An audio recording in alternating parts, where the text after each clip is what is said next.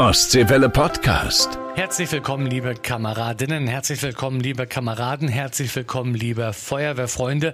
Es ist wieder Wassermarschzeit. Aber zuerst haben wir ein paar Grüße von unserem Innenminister aus Mecklenburg-Vorpommern, von Thorsten Renz, an unseren Landesbrandmeister Hannes Müller. Liebe Hörerinnen und Hörer der Ostseewelle, vier Jahrzehnte für die Gesellschaft im Brandschutz tätig sein. Das ist keine Selbstverständlichkeit. Danke und Glückwunsch an Hannes Möller, unseren Landesbrandmeister. Im wahrsten Sinne des Wortes hat Hannes Möller von Kindesbeinen an das Feuerwehrgehen in sich. Über das normale Maß hinaus hat Hannes Möller sich in vorbildlicher Art und Weise für den Brandschutz in unserem Land engagiert. Nochmals danke und viel Kraft für das nächste Feuerwehrjahrzehnt. Euer Innenminister Thorsten Renz. Ja, und lieber Hannes, auch ich gratuliere dir natürlich zur Auszeichnung Brandschutz Ehrenzeichen in Gold des Landes Mecklenburg-Vorpommern. 40 Jahre bist du jetzt schon Feuerwehrmann und wer übrigens mehr über deine Anfänge bei der Feuerwehr in Güstrow hören will, einfach mal in Folge 1 reinschalten. Da stellen wir nämlich unseren Hannes ausführlich vor. Und ich weiß natürlich, dass es auch in ganz vielen anderen Wehren bei uns im Land Kameraden und Kameradinnen gibt, die schon 40, 50 oder sogar 60 Jahre treu ihrer Wehr dienen und dort auch mitarbeiten. Auch an all diese natürlich einen ganz, ganz lieben Gruß. Jetzt aber zur neuen Folge und zwar heute bin ich zu Gast im Gerätehaus der Feuerwehr Sassnitz auf Rügen bei Marcel Gau und David Rode. Hat mal wieder ein Urlauber seine Kletterkünste an Rügen Steilküste überschätzt? Müssen zwei kleine Kinder aus einem Brunnenschacht gerettet werden? Oder klettert ein Teenager aus Liebeskummer immer wieder auf einen großen Kran? Dann werden die Höhenretter der Freiwilligen Feuerwehr Sassnitz alarmiert. Und um die geht es in der aktuellen Folge. Wir werden euch die Arbeit, die Ausbildung der Höhenretter, aber auch viele andere interessante Fakten vorstellen. Natürlich gibt's auch wieder ein Gewinnspiel für euch. Die Gewinnfrage heute ist, wie viele Mitglieder hat die Höhenrettungsgruppe der Feuerwehr Sassnitz? Na, die Antwort gibt's garantiert in den nächsten 20 Minuten und ihr füllt dann einfach unser Gewinnformular aus und gewinnt ein tolles Überraschungspaket der Feuerwehren. In der vergangenen Folge haben wir einen Helm von Träger verlost, von der Feuerwehrtechnik Barschke zur Verfügung gestellt. Gewonnen hat den Sten aus Mittelhagen und im Liegestuhl kann es sich in Zukunft Christoph aus Rostock gemütlich machen. Und jetzt ganz viel Spaß mit Folge 18. Wassermarsch, der Podcast für die Feuerwehren in Mecklenburg-Vorpommern. Ja, herzlich willkommen, eine neue Folge Wassermarsch. Heute bin ich zu Gast und sitze hier in den wunderschönen Räumen der Freiwilligen Feuerwehr Sassnitz auf der wunderschönen Insel Rügen. Neben mir ist zum einen Marcel Gau. Du bist der Wehrführer hier der Freiwilligen Feuerwehr Sassnitz. Hallo Marcel. Hallo, moin, moin, herzlich willkommen in Sassnitz bei der Feuerwehr. Ja, und wir haben David Rode. Du bist Leiter der Höhenrettung. Ja, genau, ich bin Leiter der Höhenrettung. Hallo. Jetzt, Marcel, an dich die erste Frage. Wir haben zwei Höhenrettungseinheiten hier bei uns in Mecklenburg-Vorpommern. Das ist zum einen die Berufsfeuerwehr in Rostock, die eine hat. Und dann habt ihr als Freiwillige Feuerwehr auch eine Höhenrettungseinheit. Und zwar hier auf der Insel Rügen. Wie ist dazu gekommen? Ja, es ist dazu gekommen, dass wir 1994 einen Einsatz hatten äh, an der Steilküste im Nationalpark Jasmund. Und bei dem damaligen Einsatz wollten auch zwei Personen dort klettern und haben das Ganze eben unterschätzt. Und ja, die Feuerwehr musste improvisieren und hat dann mit einfachen Mitteln dort die Person gerettet. Und im Nachhinein hat man sich Gedanken drüber gemacht und es wurde dann eine Höhenrettungsgruppe gebildet, die dann 96 an den Start ging. Ja, David, du bist Leiter der Höhenrettung hier aus Sassnitz. Wie sieht's überhaupt aus mit der Ausbildung? Wie lange dauert die? Was habt ihr direkt auch für eine Ausbildung gemacht? Na, die Ausbildung äh, generell machen wir hier allein, also wir bilden uns selber aus. Die Ausbildung dauert, wenn man die an der Schule machen würde, ungefähr 80 Stunden. Wir machen das äh, ungefähr über zwei Jahre, dann haben wir die Stunden zusammen. Also die Prüfung hat sonst immer der Leiter der Höhenrettung von der Berufsfeuerwehr Rostock abgenommen. Seit diesem Jahr habe ich selber den Ausbilderschein und wir werden jetzt in Zukunft äh, quasi die Prüfung selber machen. Wenn ich jetzt ähm, Höhenretter sozusagen werden will oder in diesem Bereich auch bei euch kommen will, welche Voraussetzungen muss ich erfüllen? Also gibt es dafür zum Beispiel auch eine, eine, eine Untersuchung äh, beim Arzt? Äh, was muss ich machen? Also erstmal darf man natürlich keine Höhenangst haben. Und da muss man die ärztliche Untersuchung haben, die G41 und die G263. Und das muss man halt äh, regelmäßig dann absolvieren beim Arzt. Und man sollte auch körperlich fit sein, um halt auch die Einsätze und Ausbildung abzuarbeiten. Also wir haben es ja ganz oft bei uns auch in den Nachrichten, dass ähm, Beispiel neulich hattet ihr wieder einen Lohmen-Einsatz, da hat sich eine Spaziergängerin, die mit Flipflops dort unterwegs an der Steilküste, einen Knöchel gebrochen. Äh, wir haben oft Urlauber, die versuchen irgendwie die Steilküste runterzuklettern. Wie läuft im Endeffekt, sage ich mal, die Alarmierung ab, äh, bevor ihr dann auch zum Einsatz kommt? Also wie, wie läuft das? Naja, das ist immer ganz unterschiedlich, wie das bei der Leitstelle gemeldet wird. Also wenn es jetzt bei uns im Ausrückebereich ist, dann rückt eigentlich mal die ganze Feuerwehr aus. Und wenn das Stichwort irgendwie kommt mit Höhenrettung, dann die Höhenrettung mit zu. Und dann fahren wir so weit, wie wir können mit den Autos und der Rest muss dann zu Fuß absolviert werden. Und dann gibt es erstmal eine Lagererkundung vom Einheitsführer oder Einsatzleiter und dann handeln wir mit der Höhenrettung. Mhm. Höhenrettung hört sich auf jeden Fall äh, spannend an. Wie sieht es bei euch aus? Was habt ihr alles äh, für Sachen, um vernünftig arbeiten zu können? Ja, zum einen haben wir natürlich unser Höhenrettungsfahrzeug, mit dem wir speziell unsere Materialien zur Einsatzstelle bringen. Dann natürlich das ganze Equipment, was die Höhenrettungsgruppe insgesamt braucht. Das geht dann beim Karabiner los und endet eben bei einer motorisierten Seilwinde. Aber wir haben auch andere Technik mittlerweile dazu, zum Beispiel eine Drohne, die wir einsetzen, eben speziell auch für die Lagerkundung, wo wir dann schauen, äh, was erwartet uns oder die äh, örtliche Gegebenheit einfach mal von oben betrachten, um dann effektiv arbeiten zu können. Jetzt ist ja so, der Königsstuhl ist bei euch in der Nähe, die Victoria-Sicht ist in der Nähe, also Steilküste ähm, an, an, an, unserer Küste hier von der Insel Rügen, die glaube ich auch viele schon vom Wasser aus gesehen haben oder viele haben, waren auch schon äh, da oben und haben sich äh, auf dem Königsstuhl, sage ich mal, die Aussicht genossen. Wie oft kommt es eigentlich vor, dass ihr zu Einsätzen gerufen werdet, weil wieder jemand da die Steilküste versucht hat herunterzuklettern? Und was ist ja die besondere Herausforderung auch bei diesen Einsätzen, gerade wenn ich jetzt an den Königsstuhl denke? Naja, die Herausforderung ist zum einen erstmal, dass wir immer Gelände haben, was schwer zugänglich ist. Ja, die Einsätze schwanken teilweise. In diesem Jahr, Gott sei Dank, ist es relativ noch ruhig für uns. Aber es gab auch Jahre, wo wir schon drei bis fünf Einsätze hatten und dann auch schwerwiegende Einsätze, wo wir dann Personen bergen mussten, äh, Menschen retten mussten, Tiere retten. Und ja, das gehört dann eben alles dazu.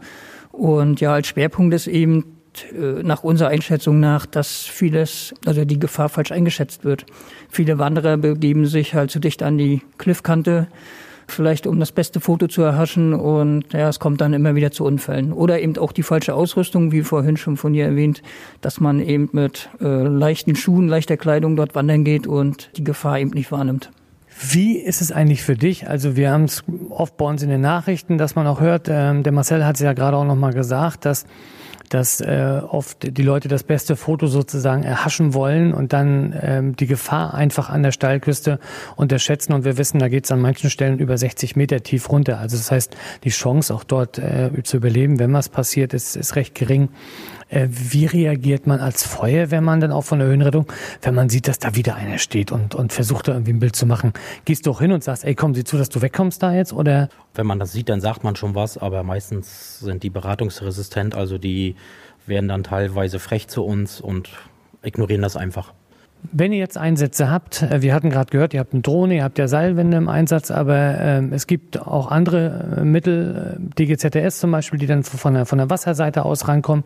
Wir haben einen Hubschrauber hier, der im Einsatz ist. Inwieweit werden die mit einbezogen? Ja, das hängt immer vom Einsatz ab. Ich sag mal so, der einfachste Weg ist es dann natürlich mit dem Hubschrauber die Person da unten wegzuholen. Äh, je nachdem, wenn der Hubschrauber nicht verfügbar ist, wäre es auch mit dem Rettungskreuzer möglich, dass die ein Schlauchboot dann an, an, an Land schicken. Das wäre so der einfachste Weg. Wir hatten jetzt im letzten Jahr hatten wir einen Einsatz, da ist beides nicht gekommen wegen Sturm.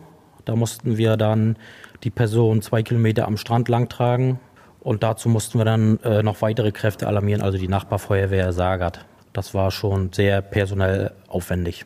Wie viele Leute seid ihr insgesamt hier in der Höhenrettung in Sassnitz? Wir sind momentan zwölf Kameraden.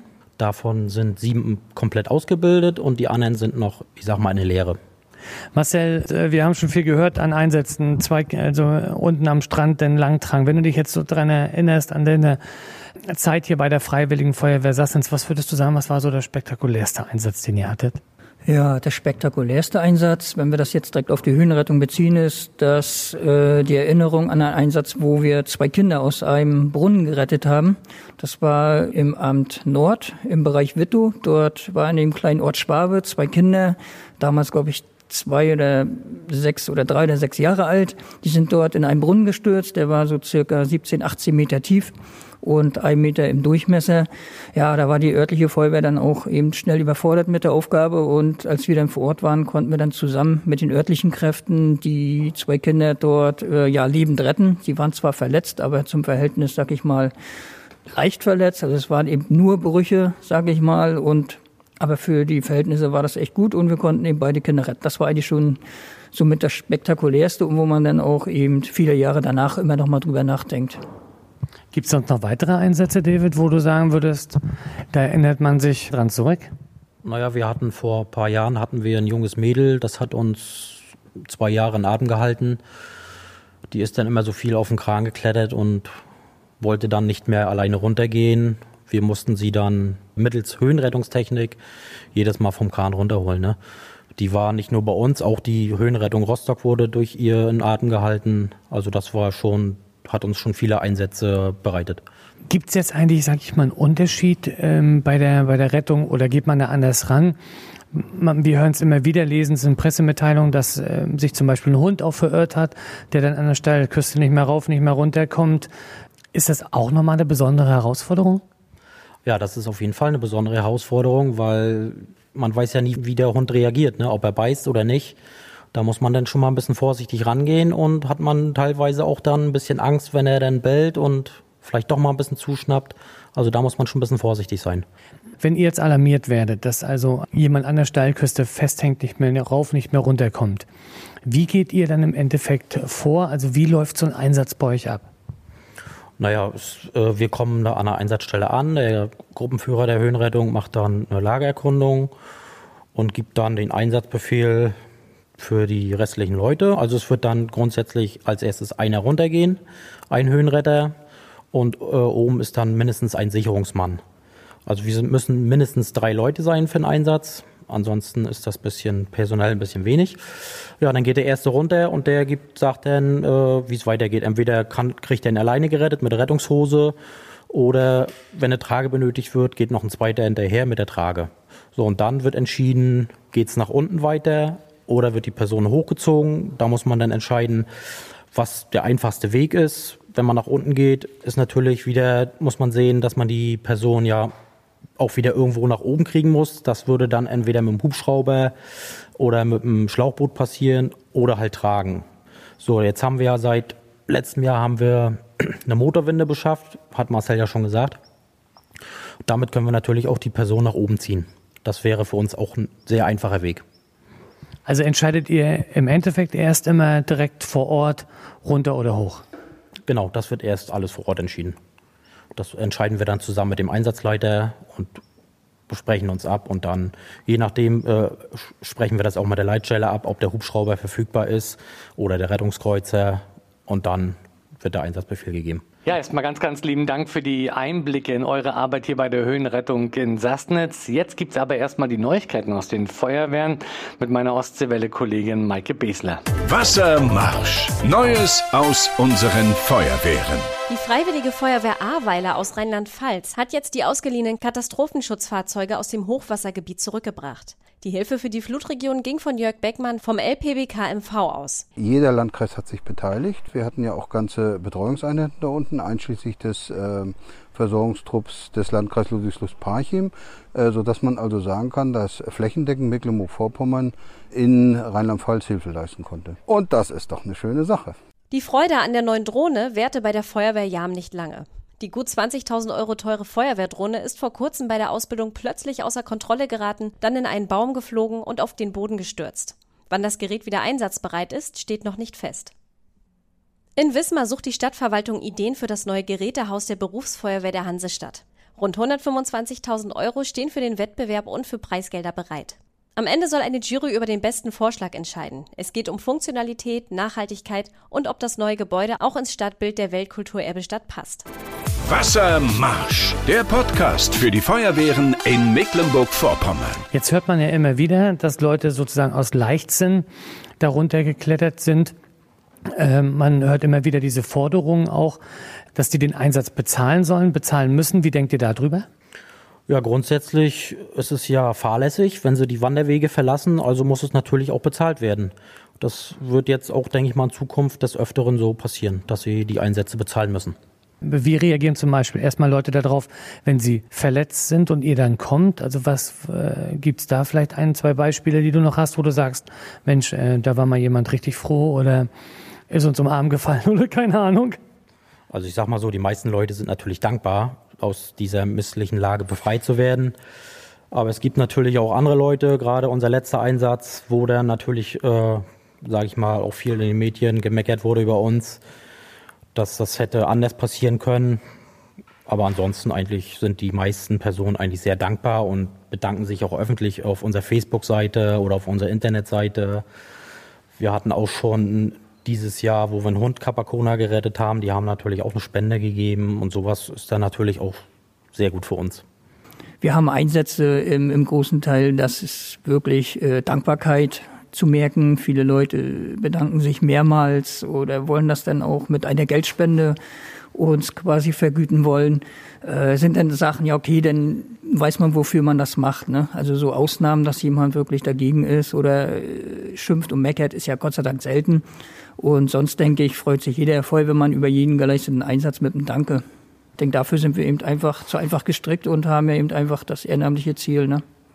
Was meinst du, was wären so die oder was könnten vielleicht auch in Zukunft die größten Herausforderungen für euch sein? Also gerade auch für die Höhenretter hier auf Rügen? Ja, ich denke, das wird in den nächsten Jahren, also gerade der Urlauberstrom wird in den nächsten Jahren ja nicht weniger werden. Das ist natürlich immer eine Gefahr. Also äh, nur 2020 waren rund 1,2 Millionen Besucher im Nationalpark Jasmund. Ja, die Menschen laufen dort eben überall lang. So und viele sind eben auch unverantwortlich oder nicht ordentlich genug und verlassen Wanderwege. Ja, man kann eigentlich auf Deutsch gesagt die Uhr nachstellen, bis irgendwann wieder ein Unfall passiert. Wenn ich den Angriffstrupp sehe bei einer Brandbekämpfung, dann kann es für den recht heiß werden oder natürlich auch der Qualm ist sehr gefährlich. Was sind bei euch die gefährlichen Sachen? Naja, sehr gefährlich ist natürlich auch, wenn wir jetzt in großer Höhe sind und man vielleicht Fehler macht oder sowas oder das Seil nicht richtig befestigt. Das kann natürlich auch mal reißen, wenn man über eine scharfe Kante geht. Da muss man natürlich auch aufpassen, dass man das alles korrekt aufbaut mit Kantenschutz und sowas. Im Endeffekt äh, arbeiten wir immer mit zwei Seilen. Also falls mit einem Seil was passieren sollte, ist immer noch das andere als redundant da. Jetzt wird ja sicherlich auch bei euch bei den Einsätzen ja Sicherheit richtig groß geschrieben, oder? Ja, also gerade im Bereich Höhenrettung ist es eben so, wenn, äh, so wie David schon sagte, müssen wir erstmal mindestens drei Leute sein. Wenn die Leute dann zusammenarbeiten und der erste äh, Höhenretter zum Patienten sich abseilt, wird auch eine Abfrage gemacht. Er fragt seinen Sicherungsmann, ob äh, das Sicherheitsspektrum ihm gegeben ist. Äh, der wird nochmal komplett kontrolliert. Die Seile werden nochmal kontrolliert, Anschlagpunkte. Und erst dann kommt die Freigabe von dem äh, Sicherungsmann und auch dann darf er erst zum Patienten sich quasi abseilen. Marcel, äh, vielleicht noch zum Abschluss. Wo siehst du die Höhenretter der Freiwilligen Feuerwehr Sassnitz in den nächsten Jahren? Ja, ich denke, wir machen so weiter, wie wir jetzt auch fahren. Ich denke, die Höhenrettungsgruppe in Sassnitz hat sich gut etabliert. Äh, sie ist ja mittlerweile auch regional, überregional bekannt. Äh, wir sind ständig dabei, uns weiterzuentwickeln, ob das jetzt ausbildungstechnisch ist oder auch äh, von der Technik her. Wir sind noch dabei, weitere Ausrüstung zu beschaffen. Speziell sind wir daran ja, äh, ein Amphibienfahrzeug, ein Argo 8x8 zu beschaffen. Das läuft gerade, da rechnen wir Anfang nächsten Jahres wahrscheinlich, dass das Fahrzeug dann bei uns ist, was uns dann wieder behilflich ist, äh, unsere Einsatzmaterialien hier in unserem Einsatzgebiet auch äh, direkt zum Einsatzort zu bekommen. Und sonst denke ich, äh, haben wir auch kein Problem, äh, neue Mitglieder zu gewinnen, also speziell die Mitglieder von der Freiwilligen Feuerwehr intern für die Höhenrettung. Auch da äh, sind neue Leute da, die werden ausgebildet und ich bin ja sehr zuversichtlich, zuversichtlich, dass wir auch in den nächsten Jahren unsere Einsätze dort, ich sag mal, unkompliziert abarbeiten können. David, äh, was sagst du, was ist so technisch? Gibt es da immer wieder noch eine Weiterentwicklung in, in dem Bereich? Ja, also die Weiterentwicklung gibt es auf jeden Fall. Also man muss sich ständig weiterentwickeln. Neue Sachen, die auf dem Markt sind, muss man natürlich auch äh, kaufen damit man natürlich vernünftig ausgerüstet ist. Also Marcel hat es ja schon gesagt, mit dem Amphibienfahrzeug, das brauchen wir auch auf jeden Fall, gerade wenn wir hier im Wald sind, kommen wir mit unserem Höhenrettungsfahrzeug ja nicht allzu weit, nur die Rettungswege entlang. Und damit wir die Ausrüstung dann nicht äh, mehrere hundert Meter tragen müssen, beschaffen wir zum Beispiel dieses Fahrzeug, wo dann die Ausrüstung gelagert wird und dann zur Abbruchkante gebracht wird. Wir werden im nächsten Jahr auf jeden Fall auch noch ein Dreibein beschaffen, was wir auch sehr dringend brauchen. Damit kann man zum Beispiel eine Schachtrettung machen oder einen höheren Umlenkpunkt, wenn man jetzt auf Gebäuden ist und da eine verletzte Person runterholen muss. Wir hatten ja gerade gesagt, Technik entwickelt sich weiter. Ihr habt tolle Ausrüstung. Äh, die Fahrzeuge müssen eigentlich ständig zum TÜV. Wie sieht es bei euch aus mit den Geräten? Wie müssen die immer überprüft werden? Unsere komplette Ausrüstung muss jährlich durch einen Sachkundigen geprüft werden. Dafür braucht man eine Ausbildung. Die habe ich vor einigen Jahren mal gemacht. Und ich prüfe auch regelmäßig die Ausrüstung. Und die Ausrüstung muss natürlich nicht nur jährlich durch einen Sachkundigen geprüft werden, sondern auch nach jedem Einsatz. Äh, sie wird natürlich äh, dann nur auf sich geprüft, nicht auf Belastung. Gerade wenn wir in der Kreide sind, muss sie natürlich auch gereinigt werden. Also Marcel, wenn ihr jetzt zum Einsatz kommt, da gibt es diesen klassischen Weg, so muss es gemacht werden oder äh, müsst ihr da wirklich manchmal improvisieren? Ja, also äh, in erster Linie geht's natürlich die Sicherung der Kameraden, ne? das ist die oberste Priorität beim Einsatz. Ja, vor Ort schauen wir dann natürlich, äh, welche Lage haben wir, welche Maßnahmen können wir ergreifen, was macht Sinn, was macht keinen Sinn, welchen Zustand ist die Person, die wir retten oder bergen, welche Verletzungen, das fließt dort erstmal alles mit ein in der Lagerkundung. Und so wie David schon sagte, der Einheitsführer oder der Gruppenführer Höhenrettung spricht sich dann mit dem Einsatzleiter ab. Äh, wir schauen dann, äh, welche Gegebenheit haben wir, zum Beispiel, welche Anschlagpunkte können wir nutzen für die Höhenrettung? Das heißt, wo, kann sie, wo können wir die Seile festmachen, mit der die Höhenrettung arbeitet? Oder auch, äh, wie kommen wir überhaupt dorthin? Wie schon erwähnt, ne, Problem ist, dass wir nicht jede Einsatzstelle an der Steilküste sofort erreichen können. Wir schauen, wie kommen wir dahin? Wie können wir den Rettungsdienst dann unterstützen? Wie kommt der vor Ort? Das sind die ganzen Herausforderungen, die sich dann wirklich bei jedem Einsatz eben erst ergeben und die auch komplett unterschiedlich sind. Ja, also das war auf jeden Fall schon mal ein super toller Einblick, sehr interessanter Einblick in eure Arbeit hier von der Freiwilligen Feuerwehr Sassnitz, von der Höhenrettungsgruppe. Wer mehr wissen möchte darüber, gibt's natürlich auch auf eurer Facebook-Seite zum Beispiel. Da sehe ich immer die Einsätze, die ihr äh, dort abarbeitet. Und wir haben natürlich auch in dieser Folge wieder ein Gewinnspiel. Und zwar, es gibt wieder tolle Überraschungspakete der Feuerwehren zu gewinnen. Und zwar, wir wollen von euch wissen, wie viele Mitglieder hat denn die Höhenrettungsgruppe der Freiwilligen Feuerwehr Sassnitz. Also Antwort einfach ausfüllen in unserem Gewinnspielformular und dann seid ihr mit ein bisschen Glück vielleicht die nächsten Gewinner. Ich sage ganz, ganz lieben Dank, Marcel. Lieben Dank, David, dass ich hier sein durfte. Habt ihr noch einen äh, Spruch? Also gut, Schlauch sagt man ja so normalerweise. Habt ihr da auch noch was? Nee, den haben wir tatsächlich nicht. Den gibt's bei der Höhenrettungsgruppe nicht. Nee. Aber äh, trotzdem vielen Dank auch, dass du hier bist und auch die Zeit gefunden hast. Und ja, beste Grüße an alle Hörer. Ja, David, vielen, vielen Dank, dass ich bei euch vorbeikommen durfte. Ja, auch von mir vielen Dank und vielen Dank auch für die gute Zusammenarbeit. Ostseewelle Podcast.